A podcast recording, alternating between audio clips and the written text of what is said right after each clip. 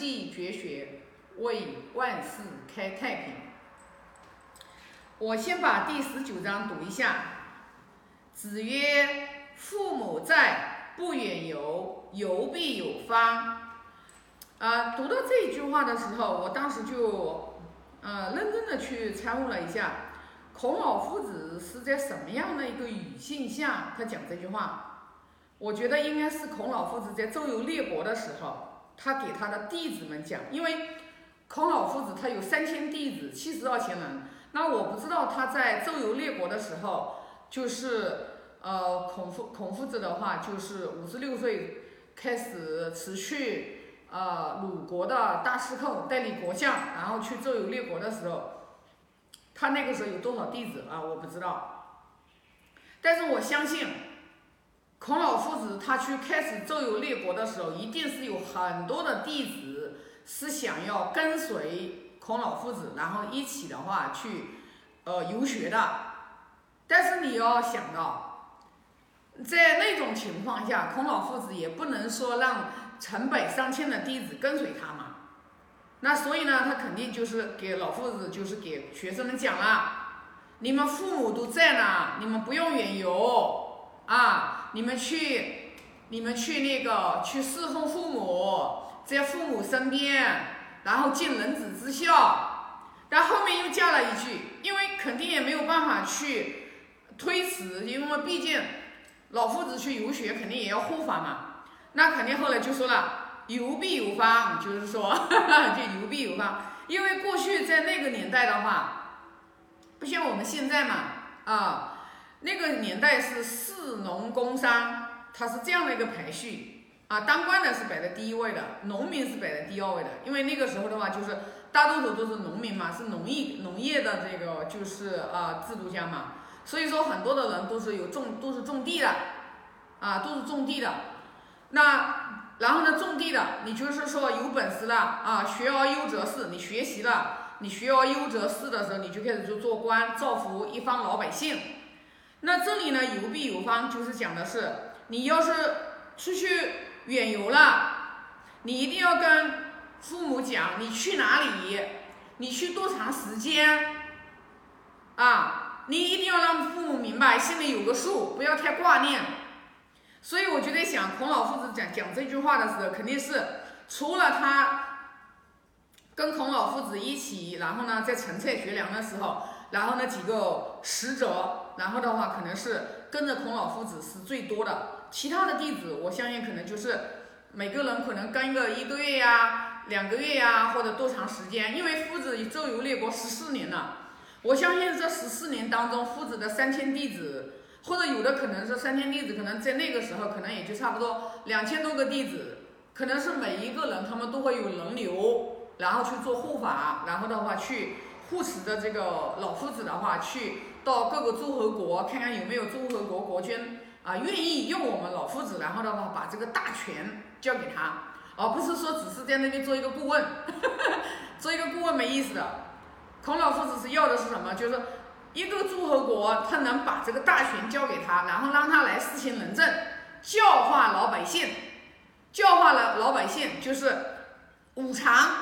就是五伦关系里面的常常仁礼，就是就是。啊，仁义礼智信，然后呢，让老百姓们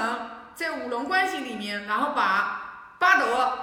就是孝悌忠信礼义廉耻，在每一轮关系里面，然后如何通过外在的这种礼的这种形式，然后来不断不断修持我们的内心，来净化我们的灵魂，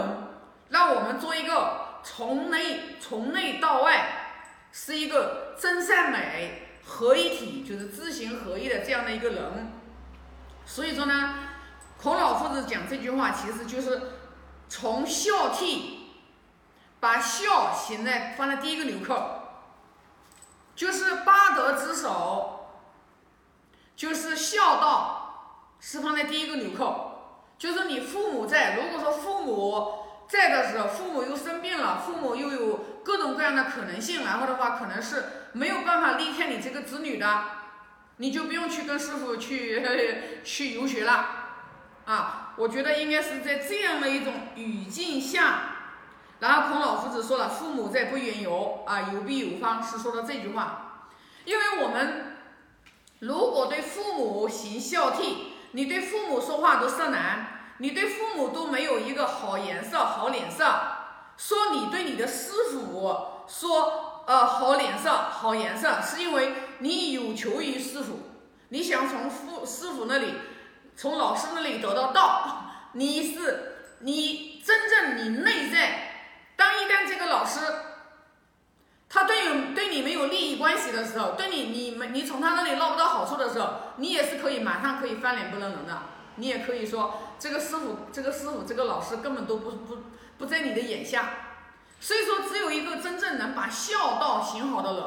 对自己的父母真正是能从内心里面恭敬的人。他才能真正的去对老师恭敬，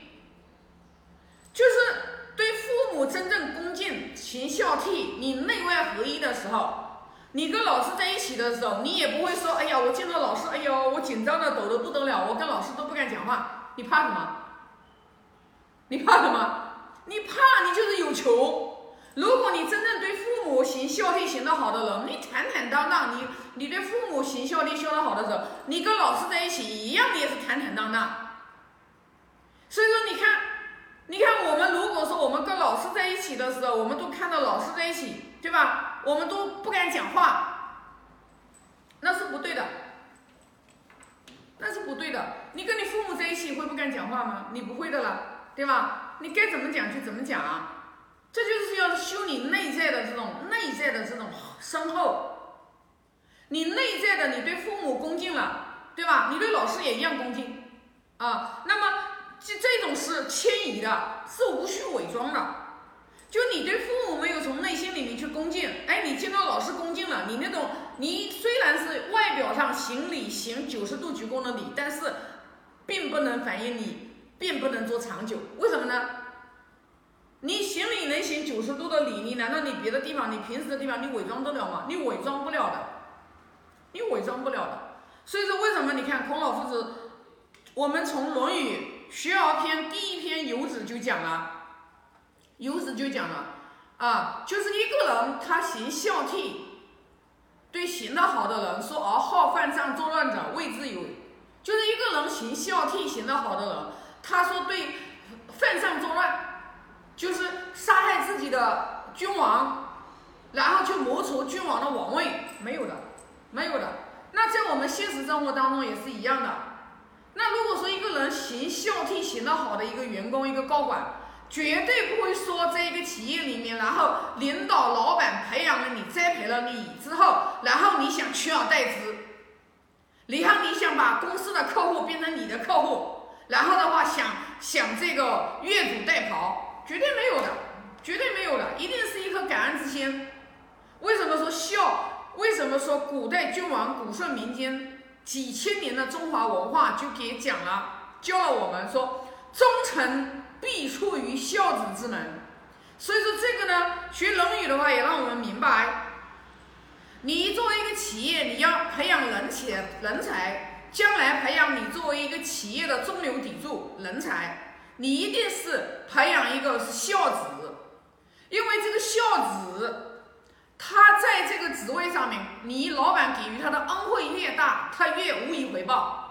他永远不可能觉得，哎呀，你这个公司是我给你创造出来的，哼，没有我哪有你？不会的，他不会的，他一定会无以回报，然后的话，在这个平台上面去发挥自己的价值，然后真正的话就是共赢。真正的是一个团队作战，真正的是一个共赢，所以为什么说你就终于就明白了，